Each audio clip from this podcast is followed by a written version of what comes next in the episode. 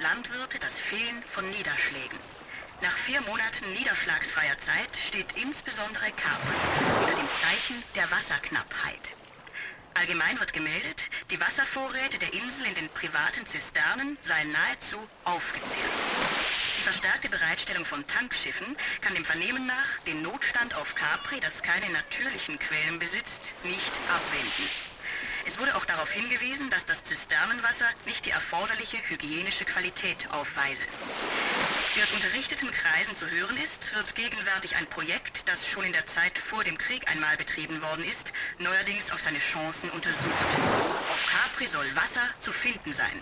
So behaupten wissenschaftliche Gutachten und ein Konsortium aus Unternehmern und Ingenieuren. Der Geschäftsmann Barone Foggia hat die bedeutendsten Gelehrten dazu eingeladen, sich mit der Untersuchung zu befassen.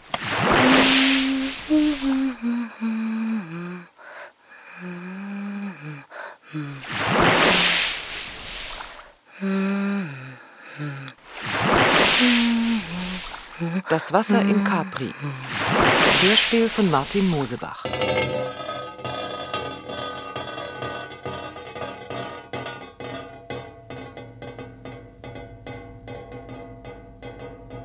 Das Lob der Zisterne. Unter den Steinen, im Berg in der Nacht, liegt die Zisterne, die künstliche Höhle.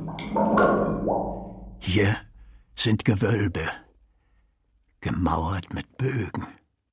Hier ist die Kuppel, schildkrötenrund. Hier sitzt der grob behauene Schlussstein.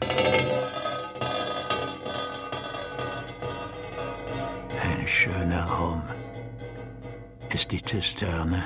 Eine Kirche, eine Kapelle, ein Mausoleum, ein Verlies, ein Weinkeller, ein Versteck. Das alles könnte sie sein, die Zisterne. Und doch ist es immer einsam in ihr. Das Menschenwerk wird nicht betrachtet. Eine Zyste im Fleisch der Erde ist sie. Einmal mit Mühen gemacht und dann vergessen.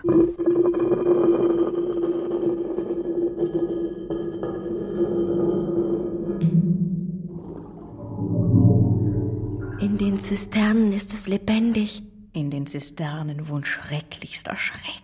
Guckt man ins finstere Loch der Zisterne, fühlt man schon Hauch und Bewegung von Spinnen. Beinchen tasten sich durch das Schwarze, sehen nicht, aber fühlen gleich alles. Menschenwärme lockt sie magnetisch über ein feuchtes Gesicht zu kriechen. Und im Wasser regen sich glitzernd schwarze Rücken von Molchen und Schlangen. Wer in die Zisterne hineinstürzt, wird ihr Opfer. Schmeichelnd schmiegen die Wasserwürmer sich ihm unters Hemd.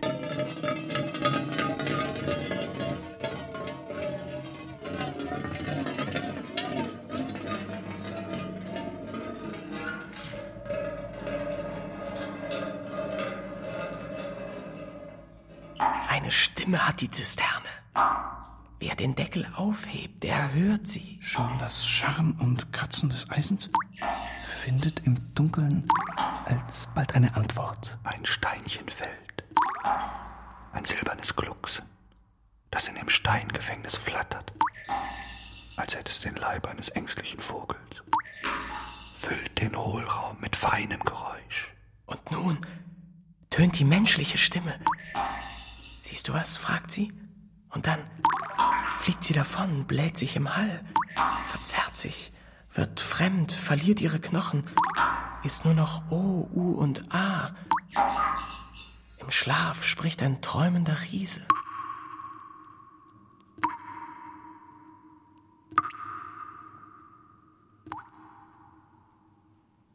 Im Winter der Regen platscht auf die Dächer, rinnt die runden Formen hinab. In der Regenrinne wird er zum rauschenden Bach, rast der Erde entgegen und ist doch gefesselt.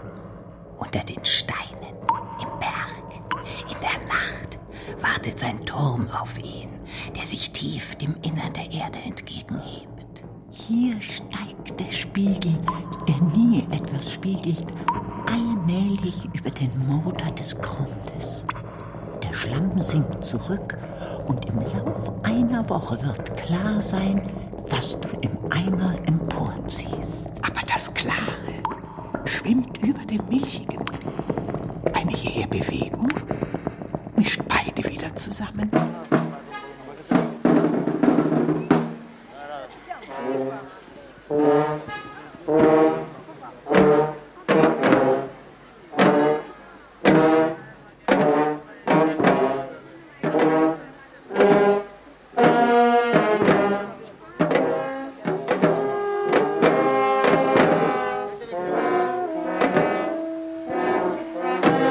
Dazu sagen, dass ich das Grundstück nicht gesehen habe.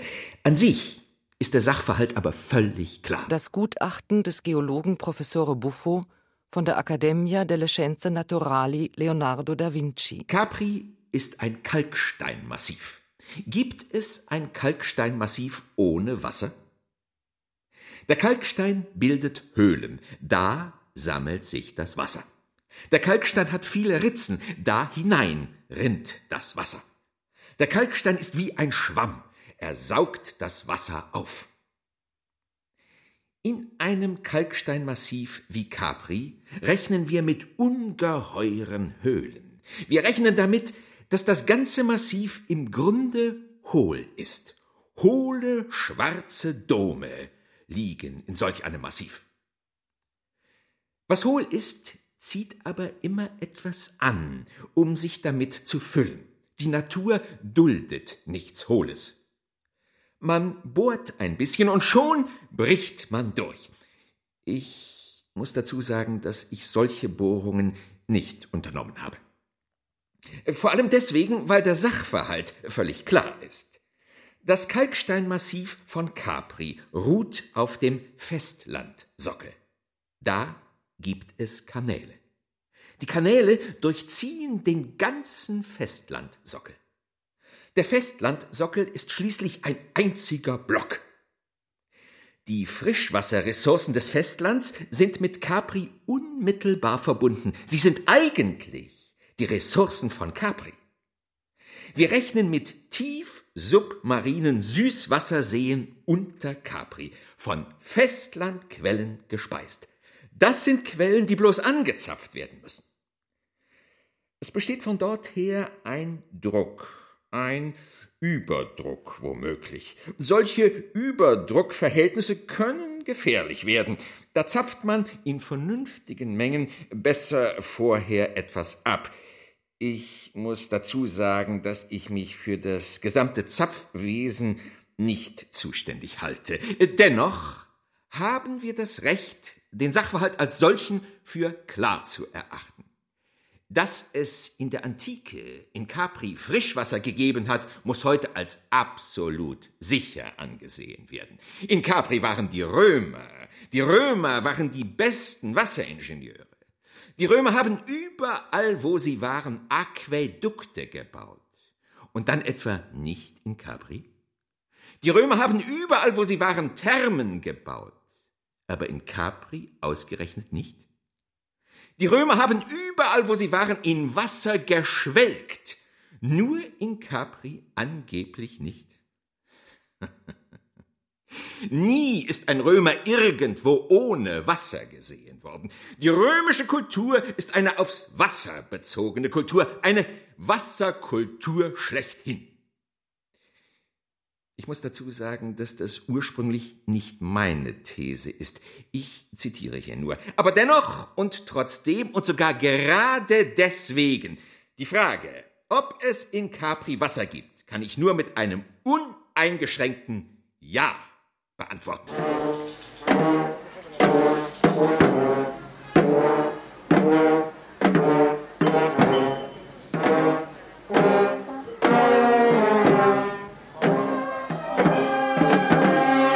Es ist so. Der Wünschelroutengänger Zipfinger verschafft sich Gehör. Wenn das Wasser ganz nah ist, dann reißt's mich. Wenn das Wasser gerade unter dem Gras fließt, dann brauche ich keine Astgabel. Dann schrei ich, oh weh, mich reißt's, hier ist Wasser. Das ist aber selten. Meist versteckt sich's tiefer. Wenn das Wasser schon etwas tiefer ist, dann reißt's mich nicht. Dann kribbelt's. Ein unangenehmes Kribbeln ist das. Ein nervöses Kribbeln. Eine kribbelige Gliederangst. Beweis für Wasser in fünf Meter Tiefe. Das ist schon weniger selten. In der Schweiz vor allem. In der Schweiz findet sich fast überall Wasser in fünf Meter Tiefe. Deshalb lebe ich auch nicht mehr in der Schweiz. Das Kribbeln macht mich verrückt. Es ist so, ich, ich führe ein widersprüchliches Leben. Ich suche Wasser, aber ich hoffe, dass ich keins finde. Es ist sehr unangenehm, wenn's mich reißt. Es ist noch unangenehmer, wenn's mich kribbelt, und das Vibrieren von meiner Astgabel ist mir gänzlich unheimlich. Wenn's weder reißt noch kribbelt, dann kann immerhin die Astgabel noch ausschlagen. Das ist für mich jedes Mal ein Höllenschreck. Es ist so. Tief unter mir pocht eine Wasserader. Ich höre es regelrecht pulsen. Die Wasserader schwillt, sie beginnt zu rauschen, sie steigt, sie kommt immer näher. Es braust mir in den Ohren, jetzt rauscht es auch in meinem Kopf. Jetzt fühle ich den Stab in meiner Hand zucken. Er zuckt wie etwas Lebendiges. Kennen Sie das Gefühl, wenn Sie glauben, Sie haben etwas Totes ergriffen und es beginnt zu zappeln? Es war so. In Capri habe ich mich seit langem zum ersten Mal wohlgefühlt. Das Reißen war völlig verschwunden, vom Kribbeln war überhaupt nichts mehr zu spüren. Der Stock war tot und still. Es rauschte nichts, und wenn es rauschte, sagte ich, bah, das ist nur der Wind.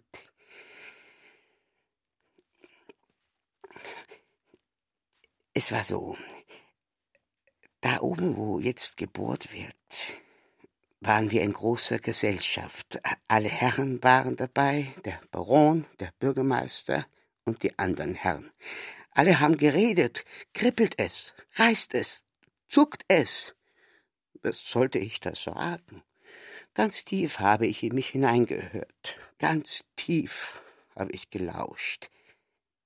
Ja, jetzt habe ich geantwortet, es rauscht ganz tief drinnen. Es rauscht, haben alle geschrien. Ja, habe ich gesagt. Ich durfte doch nicht lügen.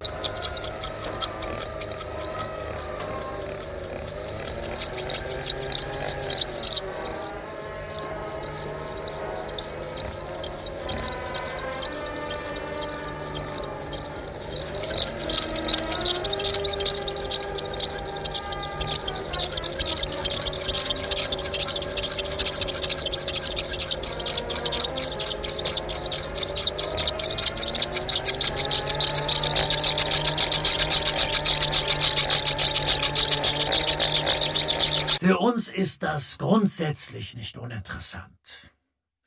Wir haben schon vieles entwickelt. Der örtliche Repräsentant der Natural Resources Developers Company. Was entwicklungsfähig ist, sieht oft erst einmal gar nicht entwicklungsfähig aus. Der Laie sieht da oft erst einmal nur Wüste, Sand, Trockenheit. Dann kommen wir. Wir haben unsere Methoden, wir haben unsere Erfahrungen, wir haben unsere Interessen. Für uns ist zunächst überhaupt gar nichts völlig uninteressant. Unser Geschäft liegt darin, das Interessante zu finden, wo andere nichts Interessantes sehen. Was für andere uninteressant ist, ist nichts wert. Was nichts wert ist, kostet nichts. Wenn etwas, was nichts gekostet hat, sich später doch als wertvoll herausstellt, sind oft sehr interessante Wertzuwächse drin. Da staunt der Laie dann. Wir nicht. Wir haben das einkalkuliert. Etwas uninteressant zu finden, ist für uns unprofessionell. Warum soll da oben kein Wasser sein? Wer sagt, dass da oben kein Wasser ist? Wer kann wissen, ob da kein Wasser ist? Das sind die Fragen, die ich als Professioneller mir stellen muss. Was geschieht, wenn da oben doch Wasser ist? Wer hat den Vorteil, wenn da oben Wasser ist? Wer bestimmt, wer den Vorteil von dem Wasser hat? An der Antwort zu diesen Fragen arbeite ich gerade. Jetzt schon kann ich sagen, wenn da oben Wasser ist, dann wird das für uns sehr interessant. Es wird so interessant, dass wir klug wären, wenn wir jetzt schon sagten, da oben ist Wasser. Besser als später oder gar zu spät sagen zu müssen, da oben war leider doch Wasser. Aus meiner professionellen Sicht ist alles eine Frage des Zeitpunkts. Früh die richtige Entscheidung treffen. Das ist für uns immer das Allerinteressanteste. Ich bin heute Nacht dort oben gewesen. Ich habe Blätter ausgerissen. Saftig grün. Der Boden riecht frisch, feucht, pilzig. Nein, das war kein Tau. Nein, das war kein Regen. Ich bin doch nicht blind. Das ist so heiß. Das ist jetzt bereits für uns hochinteressant. Ja,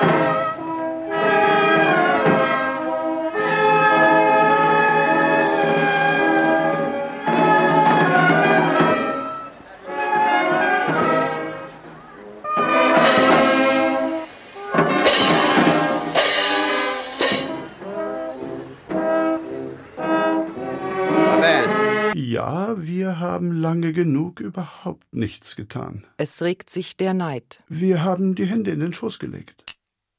Wir haben das Wasser aus der Zisterne getrunken.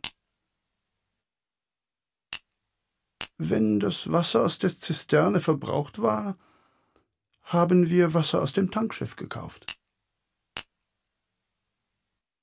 Wir haben Wasser gesammelt, Wasser gespart. Wir haben auf Wasser verzichtet. Wir haben uns freiwillig an den Gedanken gewöhnt. Hier gibt's kein Wasser, so ist das nun einmal, und niemals haben wir gebohrt. Niemals haben wir gepumpt. Niemals haben wir gegraben. Und jetzt kommt er. Er bohrt, pumpt, gräbt. Er soll schon durchgestoßen sein. Es soll schon sprudeln. Es hat sogar wohl schon einmal gespritzt. Und für uns ist alles zu spät. Unser Wasser macht ihn reich. Nein. Ich habe niemals die Hände in den Schoß gelegt. Nein, ich bin die ganze Zeit schon tätig gewesen. Ich wollte schon lange nicht mehr das Wasser aus der Zisterne trinken.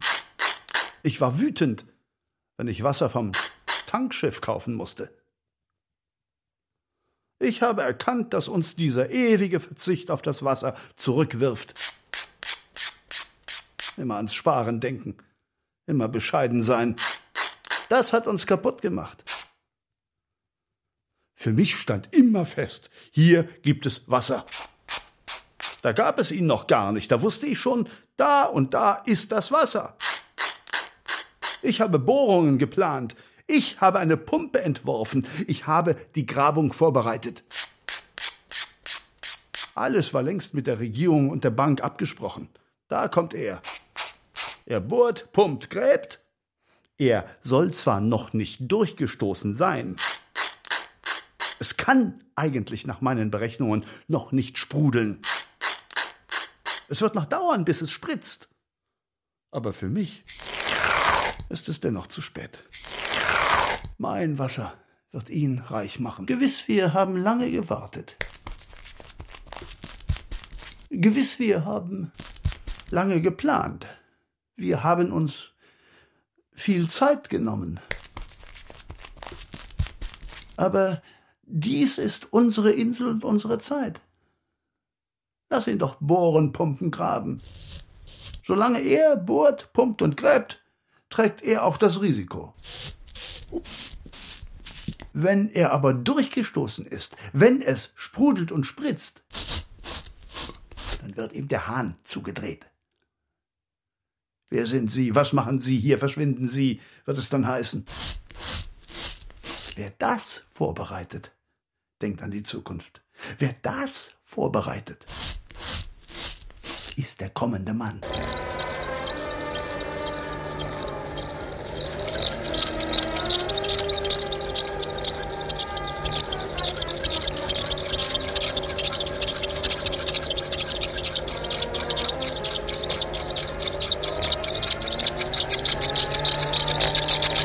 Bevor wir über Wasser reden, muss man erst einmal welches gefunden haben. Die Skepsis der Konservativen. Wie tief soll das Wasser denn bitte liegen?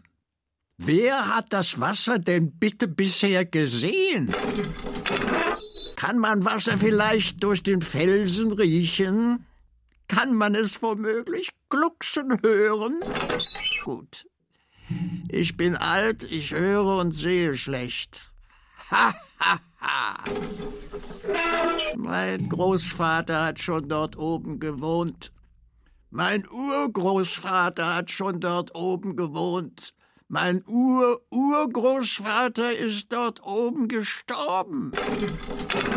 Alles ohne Wasser. Es geht sehr gut ohne Wasser. Man stirbt gut ohne Wasser. Das glauben Sie nicht? Ha, ha, ha. Und wenn man das Wasser gefunden hat, dann wird der Streit erst losgehen. Wem soll das Wasser bitte gehören? Wer soll das Wasser bitte gebrauchen dürfen? Ist Wasser vielleicht so etwas wie Luft? Ist Wasser womöglich für alle da? Gut, ich bin alt. Ich erwarte nichts und brauche nichts. Meine Großmutter hat sich niemals die Haare gewaschen. Meine Urgroßmutter hat Wasser wie Medizin verwendet. Meine Ururgroßmutter ist 103 Jahre alt geworden. Ganz ohne Wasser. Es ging doch auch ohne Wasser. Man wird alt ohne Wasser. Das glauben Sie nicht.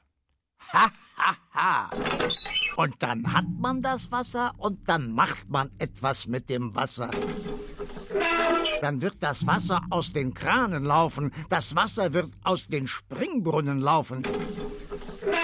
Jeder wird ein Badezimmer haben wollen, jeder wird ein Schwimmbad haben wollen. Gut, nicht die Alten. Wir machen da nicht mehr mit.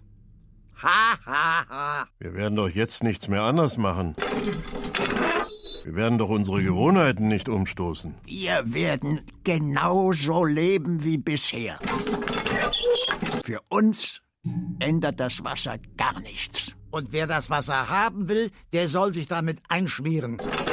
Der soll sich bis zum Hals darin herumwälzen. Der soll sich damit volllaufen lassen. Der soll sich wie mit Schnaps damit besaufen. Der wird schon sehen, was er davon hat. Vom Wasser.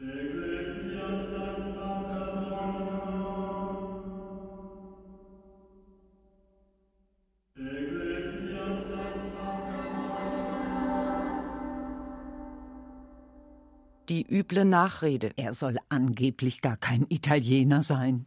Er soll angeblich Deutscher sein. Er soll angeblich Libanese sein. Seine Mutter soll angeblich aus einem ägyptischen Bordell stammen. Er soll angeblich in Kairo ein ägyptisches Kinderbordell betrieben haben. Seinen Pass? Niemand hat seinen Pass je gesehen. Aber man kennt ja die Polizei, die lässt alles durchgehen.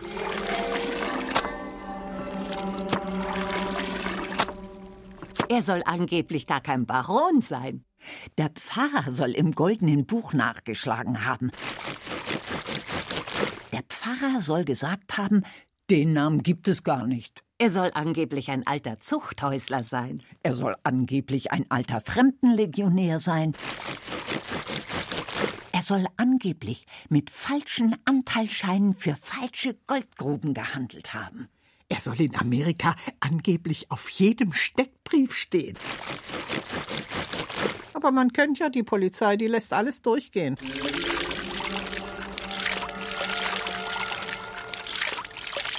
Er soll angeblich gar kein Mann sein. Er soll angeblich in Casablanca in einen Mann umoperiert worden sein. Er soll seine Frau schlagen. Es gibt welche, die sie weinen hören haben sollen. Er soll systematisch seine Töchter missbrauchen. Er soll ein durchtriebener Sodomit sein. Er soll gesehen worden sein. Er ist angeblich beobachtet worden. Man hat ihn angeblich sogar in Flagrenti ertappt. Heute kann so etwas einfach immer weitergehen. Man kennt ja die Polizei, die lässt alles geschehen.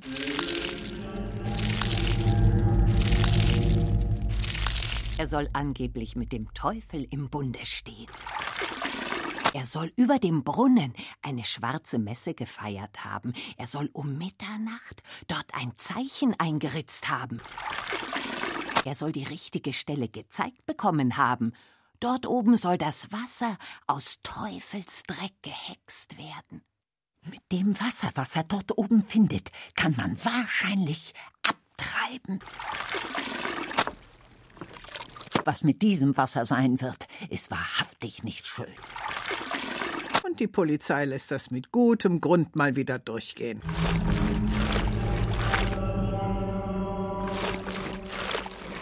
Aber Segen liegt keiner drauf. Und trinken tue ich keinen Tropfen. Zum Blumengießen kann man es vielleicht nehmen. Ob wir auch eine Leitung kriegen? Ob wir auch dran dürfen? Das ist ja wohl das Mindeste. Alles andere wäre ein Skandal.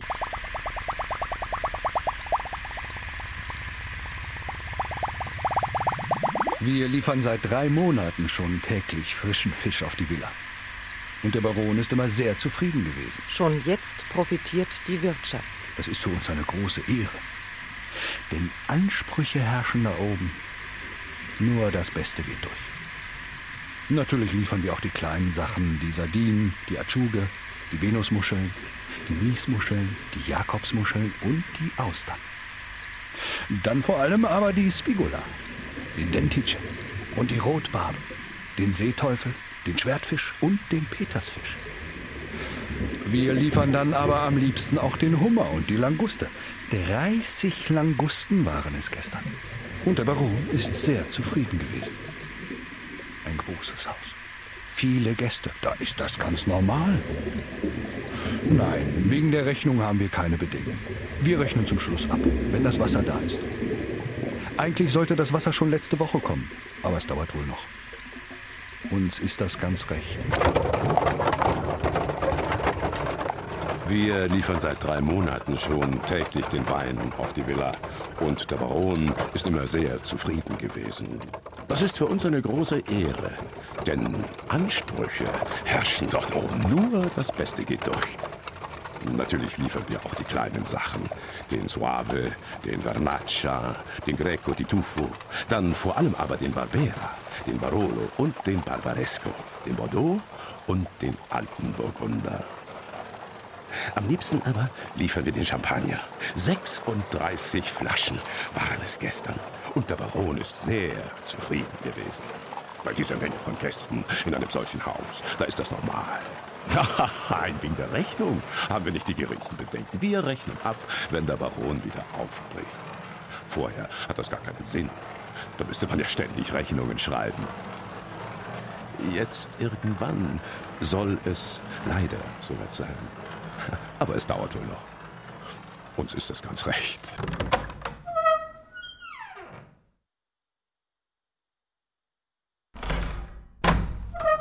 Mit dem Baron als Mieter bin ich die ganze Zeit schon sehr zufrieden. Schön, das liebe alte Haus so voller Leben zu sehen. Zwölf Schlafzimmer. Endlich wird wieder drin geschlafen. Der Speisesaal. Endlich wird wieder drin gegessen. Der Salon. Endlich wird wieder drin gespielt. Und nicht um kleinen Einsatz, kann ich Ihnen sagen. Aber der Baron hält sich heraus. Ein grundsolider Mann. Was wir alles auf die Villa haben hinaufbringen lassen. Bettwäsche, Tischwäsche, Silber, Spiegel, Sofas. Das Haus war ja auf diesen großen Betrieb gar nicht eingerichtet. Aber bei diesen Gästen, da ist das ganz normal. Nein, wegen der Miete habe ich keine Bedenken. Warum wollen Sie abreißen, wenn das Wasser da ist, habe ich gesagt. Ist Capri nicht schön? Fühlen Sie sich etwa nicht wohl? Uns wäre es recht. Da hat er herzlich gelacht.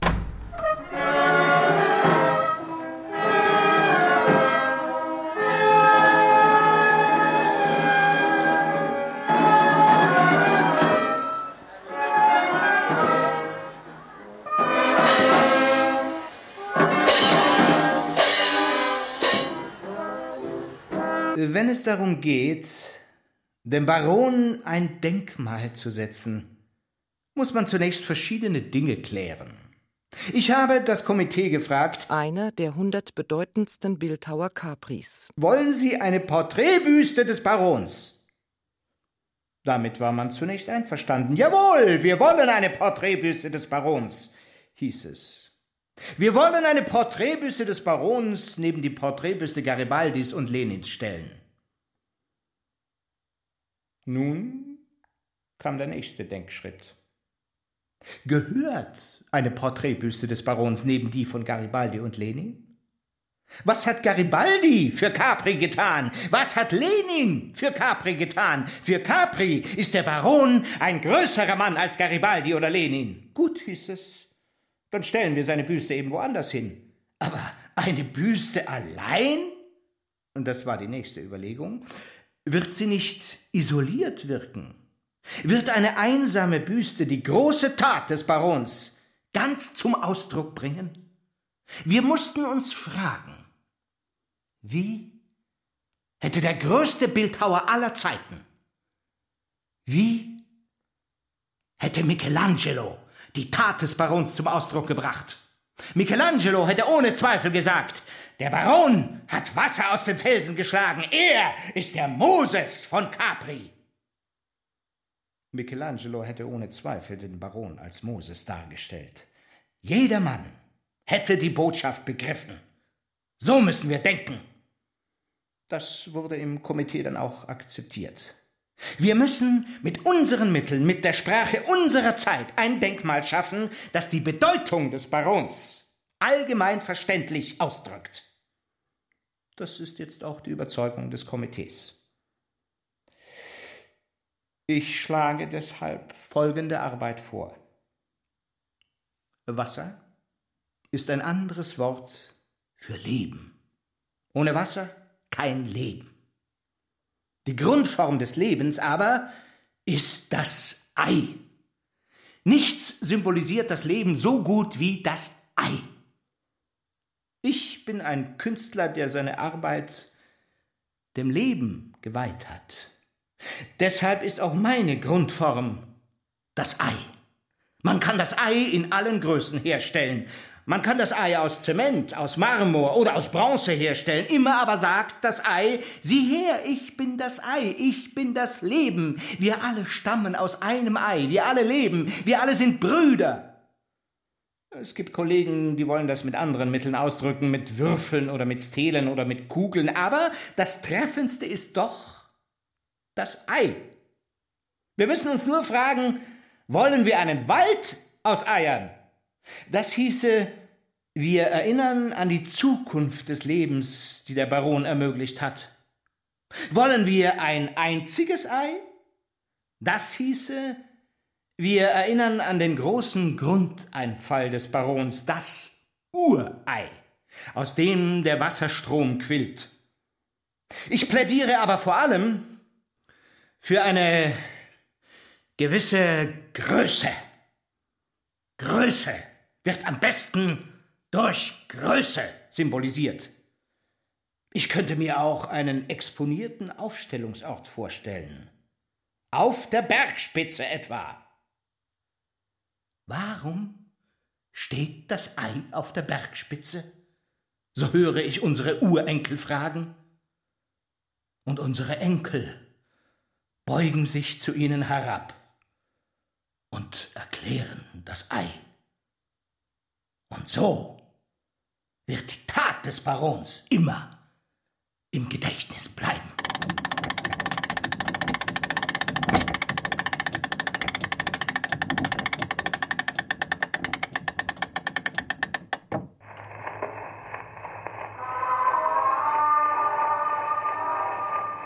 Waren vorgestern und äh, gestern und uns sind heute Abend eingeladen. Der Baron will keinen Abend mehr ohne uns verbringen. Die entzückten Snobs. Sie müssen wissen, diese Abendessen beim Baron sind intim. Das sind Abende von einer gewissen Exklusivität. Der Baron macht keinen großen Aufwasch. Er mag das nicht. Die Baronin mag das auch nicht. Nur den engsten Kreis, nur die 20 bis 30 engsten Freunde. Komisch. Es hat ein bisschen gedauert, bis wir gebeten wurden. Wir drängen uns natürlich nicht vor. Alles hat sich ganz von selbst ergeben. Der Baron trat auf mich zu und nahm meinen Arm und erzählte mir die, die dumme Sache mit der Bürgschaft, wie seinem ältesten Freund. Nach dem wundervollen Essen heute Abend hat der Baron mir das Du angetragen.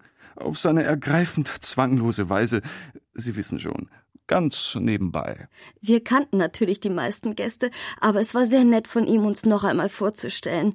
Diesen älteren Herrn, diesen überaus würdigen älteren Herrn, wie hieß er noch? Den Principe von Serignino? Serigno, das ist doch dummes Zeug. Du verwirrst mich, Serignano, ich hab's gleich gesagt. Den Principe von Serignano haben wir auch begrüßt. Den kannten wir aber sowieso. Der Baron hat uns immer richtig eingeschätzt. Alles hat sich ganz von selbst ergeben. Die dumme Sache mit der Bürgschaft haben wir ganz schnell aus der Welt geschafft. Das tut man nun einmal für seinen besten Freund. Bei diesem außergewöhnlichen Abendessen wird natürlich mit überhaupt keinem Wort von Wasser gesprochen. Der Baron kann eines nicht leiden: Geschäft beim Essen. Unangenehmes, problematisches beim Essen, das stört die Laune. Technisches, Ingenieurmäßiges wollen auch die Damen nicht hören.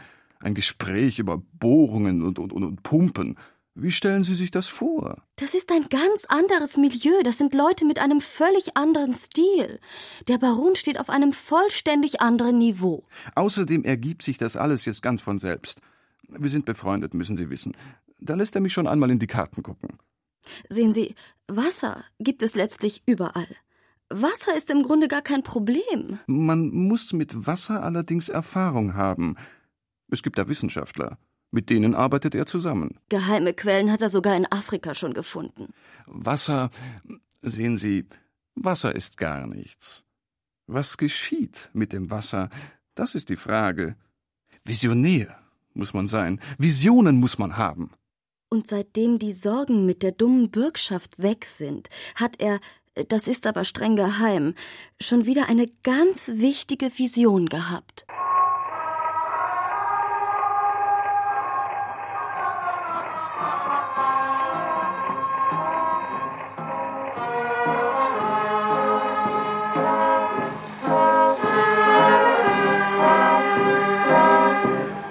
Was der Mensch heute alles leisten kann, was der Mensch heute alles denken kann, wie der Mensch heute die Natur beherrschen kann, wie der Mensch heute einfach das Staunen des Schullehrers alles anders als früher machen kann, das ist schon erstaunlich.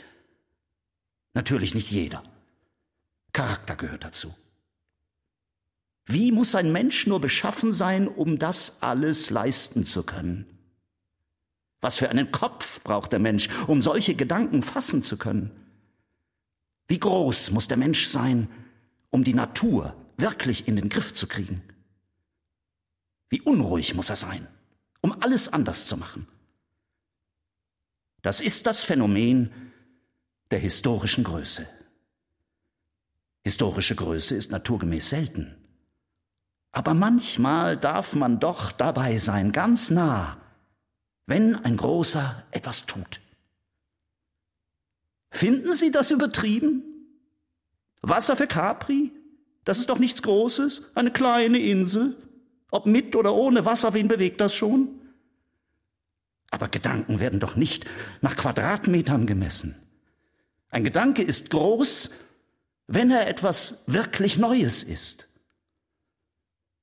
Wenn die ganze Welt sagt, gut, hier ist Capri, es ist klein, es ist bedeutungslos, es ist ohne Wasser, immer schon, und es wird immer ohne Wasser bleiben, dann ist das geistig gesehen wie ein gewaltiger Berg. Unbewegliche Geistesmasse, zusammengebackener, versteinerter Geist. Solchen Geistestuffstein wieder zu verflüssigen, wieder kochende Lava daraus zu machen, Dazu braucht es ein gewaltiges Feuer. Und dieses Feuer brennt in seinem Kopf. Für ihn gibt es keine natürlichen Gegebenheiten. Für ihn gibt es keine zwingenden Gesetzmäßigkeiten. Für ihn gibt es keine ewigen Unabänderlichkeiten. Die Welt ist jung für ihn. In beständiger Entwicklung, noch lange nicht endgültig in Form gebracht. Weltveränderung. Das geschieht manchmal fast unmerklich. Nicht nur Erdbeben und Sturmfluten verändern die Welt, nicht nur Prometheus und Einstein verändern die Welt. Jede Sicherheit, die zerbricht, verändert die Welt. Wir kannten alle den Satz, es gibt kein Wasser auf Capri. Wir glaubten an ihn. Er war unumstößlich. Er ist es nicht mehr. Wir glauben nicht mehr an ihn. Einer hat den Mut gehabt, nicht mehr zu glauben. Und jetzt sind wir alle frei. Und staunend dürfen wir sagen, was der Mensch heute alles leisten kann, was der Mensch heute alles denken kann, wie der Mensch heute die Natur beherrschen kann, etc., etc.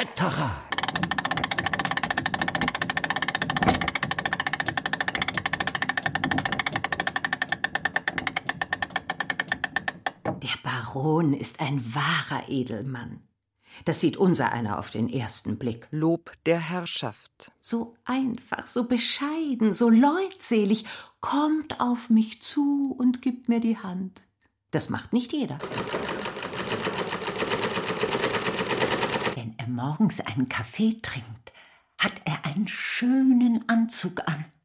Wenn er mittags ein Aperitif trinkt, hat er einen anderen schönen Anzug an. Wenn er abends ausgeht, hat er schon wieder einen anderen, noch viel schöneren Anzug an. Das ist ein ganz anderes Format als die Leute hier. Ich habe die vielen wunderschönen Anzüge gesehen und gesagt, der weiß, was er will. Der findet, was er will. Der kratzt mit dem kleinen Finger am Boden und schon hat er das Wasser. Die Baronin ist aber dafür auch eine ganz große Dame. Das sieht unser einer auf den ersten Blick. Einfach, bescheiden, leutselig, natürlich nicht so wie er. Das sind Frauen niemals. Kommt auf mich zu und lächelt mich an. Das macht hier sonst niemand. Und umgezogen ist sie noch viel öfter als er. Wenn er einen schönen Anzug anhat, dann hat sie in der Zeit mindestens zweimal das Kleid gewechselt. Morgens, mittags, abends. Und das ist ja nur das, was unser eins mitbekommt. Ach, das ist ja ein ganz anderes Format als die Leute hier. Verfolge nun schon seit Wochen diese Riesengarderobe und sage, die wissen, was sie wollen, die finden, was sie wollen. Wo die nur ein bisschen am Fels klopfen, da ist Wasser. Die Kinder sind dafür aber auch ganz besonders niedlich. Das sieht unser einer auf den ersten Blick. Wenn die Eltern dabei sind, bescheiden und höflich, perfekt erzogen. Ohne die Eltern schon sehr sicher, ja, richtig ein bisschen frech. Befehlsgewohnt eben. So ist nicht jeder. Und haben immer diese kleinen weißen Hosen an. Oder diese kleinen dunkelblauen Jacken an. Oder diese winzigen Tennisanzüge an oder diese puppenhaften Piquet-Spänzerchen an. Nur einmal. Was sie einmal angehabt haben, kommt sofort in die Wäsche. So geht es dort zu. Ich kenne jemanden dort im Haushalt. Da wird gewaschen und gewaschen und gewaschen, den ganzen Tag gewaschen und gebügelt. Da wird aus dem Vollen geschöpft. Das Wasser ist bei denen schon längst angekommen.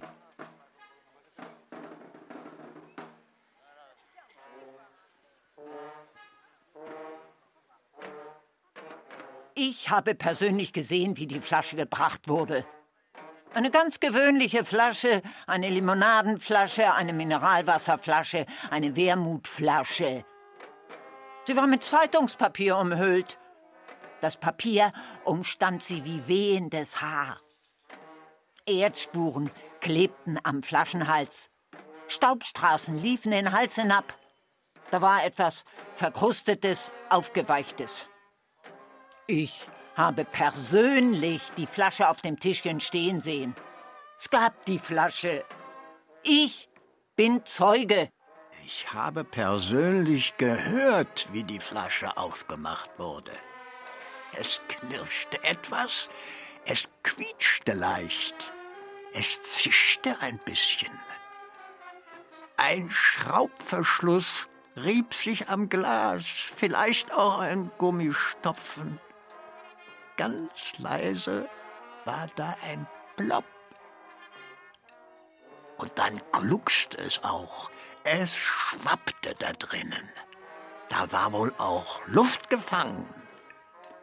Aber der Inhalt schwieg, wie das bei vollen Flaschen so ist. Aber das Öffnen habe ich, soweit da was zu hören ist, persönlich gehört. Von dem Knirschen bin ich der Zeuge. Ich habe persönlich die Flasche in meiner Hand gewogen. Eine dickwandige Flasche, auch leer, schon nicht leicht, aber voll und voll war sie, das schwöre ich. Ein nettes Gewicht.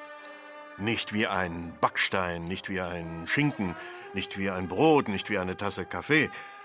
Gut schwer in der Hand liegend, wie eine volle Flasche eben. Das weiß schließlich jeder, was eine volle Flasche wiegt. Und die habe ich da oben persönlich ganz kurz in der Hand gehabt. Insofern bin auch ich Zeuge. Ich habe persönlich an der Flasche gerochen. Erst roch man nicht viel, wie riecht schon Wasser. Wenn Wasser nach etwas riecht, ist meist etwas faul. Da war erst mal gar nichts, was aufstieg. Brunnengeruch, Kellergeruch, Erdgeruch. Und dann, da wurde mir die Flasche aber schon weggenommen, kam noch etwas äh, Essighaftes, etwas Benzinhaftes, etwas Schwefliges, etwas Muffiges, etwas Schales, etwas Bitteres. Das habe ich nachweislich, jedenfalls ganz kurz, äh, gerochen. Das kann ich vor der ganzen Welt bezeugen. Aber ich gehöre schließlich zu den ganz wenigen, die aus der Flasche getrunken haben. Ich verfüge über den Originaleindruck, beinahe allein. Ich greif nach der Flasche, an den Mund damit, an allen Händen vorbei, ein Zug, da war die Flasche schon weg. Aber im Mund war es dickflüssig wie Magenschleim. Pestilenzgeschmack, Jauchegeschmack, Verwesungsgeschmack, Giftgeschmack, Geschmack von Erbrochenem, ein Miserere-Geschmack. Bitterer Todesgeschmack, stinkender Todesgeschmack, toter Todesgeschmack. Nein, runtergeschluckt habe ich nichts und bin trotzdem persönlicher Zeuge, einer von den ganz wenigen. Denn als der Baron gesehen hat, dass alle die Flasche gesehen haben. Denn als der Baron gemerkt hat, dass die Nächsten ihre Ohren gespitzt haben? Denn als er gesehen hat, dass da manche die Flasche anfassen wollten? Denn als er dann gesehen hat, dass ein paar so frech waren, daran zu riechen? Denn als er schließlich trotz seiner Donnerworte sah, dass welche daraus einen Schluck nahmen, da geriet er in solche Wut, dass er die Flasche nahm und vor aller Augen auf den Boden warf. Daran besteht gar kein Zweifel. Da war ja nun wirklich jeder dabei.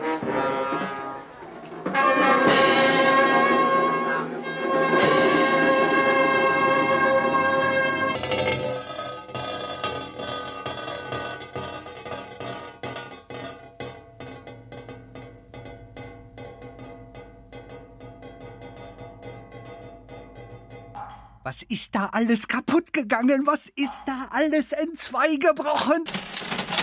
Was ist uns da alles zwischen den Fingern zerronnen? Was war das für eine Riesenenttäuschung? Vertrauen ist was Schönes. Vertrauen ist was Gesundes. Ohne Vertrauen kein Geschäft, ohne Geschäft kein Leben. Vertrauen muss belohnt werden, nicht bestraft. Wir haben seinen schönen Augen vertraut.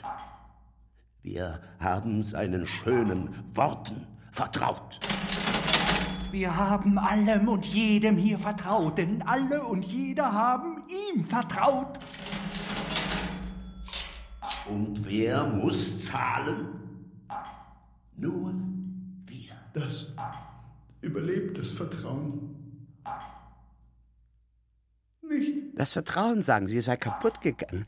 Das Vertrauen, sagen Sie außerdem, sei entzweigebrochen. Mit dem Vertrauen sei ihnen allerhand zwischen den Fingern zerronnen. Das Vertrauen war eben eine Riesentäuschung. Das Vertrauen war etwas sehr Unschönes. Das Vertrauen war etwas Ungesundes. Das Vertrauen sollte ein bisschen zu viel Geschäft bringen. Das Vertrauen hieß in Wirklichkeit Habgier. Und Habgier sollte niemals belohnt werden. Seine schönen Augen haben alle dumm gemacht. Seine schönen Worte haben alle habgierig gemacht. Alle und jeder haben ihm alles und jedes unaufgefordert ins Haus getragen. Jetzt müssen Sie zahlen, er nicht. Ah, die Frechheit überlebt immer. Im Grunde ist da gar nicht viel kaputt gegangen. Entzweigebrochen ist da eigentlich auch nichts. Zerronnen schon gar nichts. Und getäuscht haben wir uns niemals über irgendetwas. Wasser ist etwas Schönes. Wasser ist etwas Gesundes. Ohne Wasser kein Leben. Ohne Leben kein Geschäft. Geschäfte zu machen kann niemals strafbar sein. Haben Sie schon etwas von der großen Festlandsleitung gehört? Wasser für Capri durch eine Leitung im Meer. Massenhaft Wasser für Golfplätze, Wasserfälle, Springbrunnen.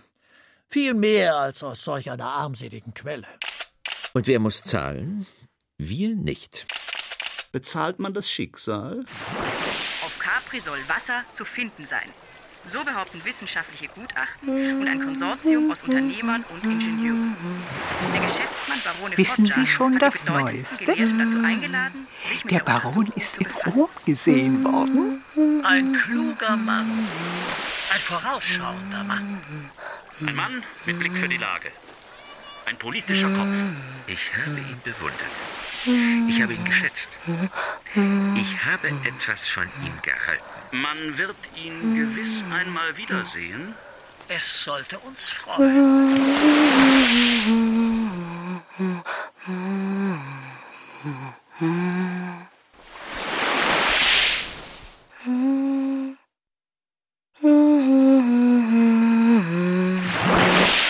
Das Wasser in Capri.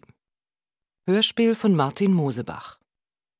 Es sprachen Susanna Fernandes Renebra, Franziska von Fischer, Katharina Tippmann, Rosemarie Gerstenberg, Elke Zwisselmann, Karin Schröder, Friedrich von Bülow, Wolfgang Höper, Heinz Meyer, Walter Gontermann, Gottfried Breitfuß, Berthold Tötzke, Heinrich Gieskes, Gerd Andresen, Felix von Manteuffel, Klaus Barner, Oliver Bayerl, Heinrich Schmieder und Henning Schimke.